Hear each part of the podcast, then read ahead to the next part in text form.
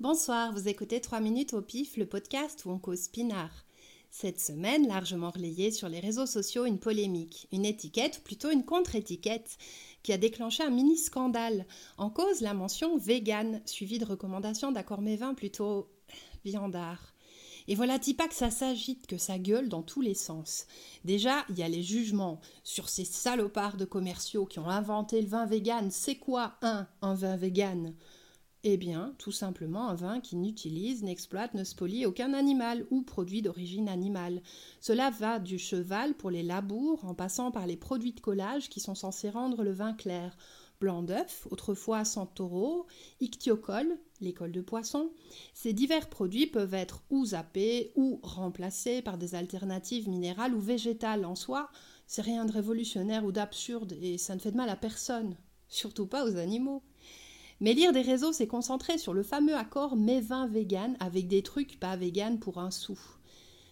Viande grillée, bœuf bourguignon, fromage fort, pas vegan.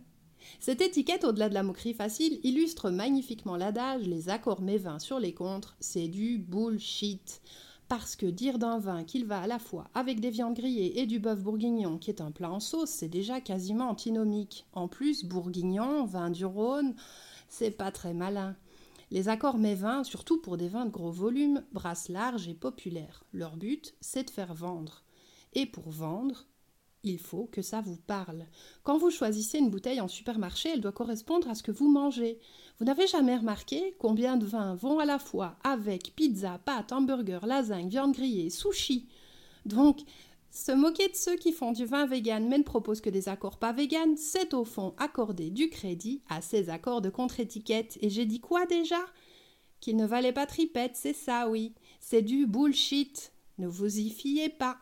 En soi, que le vin soit estampillé vegan, tant mieux. C'est cool pour les véganes de pouvoir trouver facilement du pinard qui correspond à leur mode de consommation.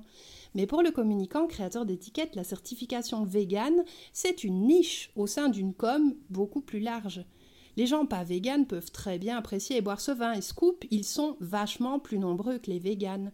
C'est presque logique donc qu'on s'adresse à la cible la plus grosse, oubliant maladroitement au passage les véganes. Il y aurait d'ailleurs tout un tas d'accords mévins à explorer pour eux, mais une prochaine fois? En conclusion, si vous avez trois minutes à perdre, plutôt que de lire des contre-étiquettes souvent floues, imprécises ou carrément à côté de la plaque, buvez plutôt un verre de vin, c'est bon pour mon moral et il vous le rendra bien.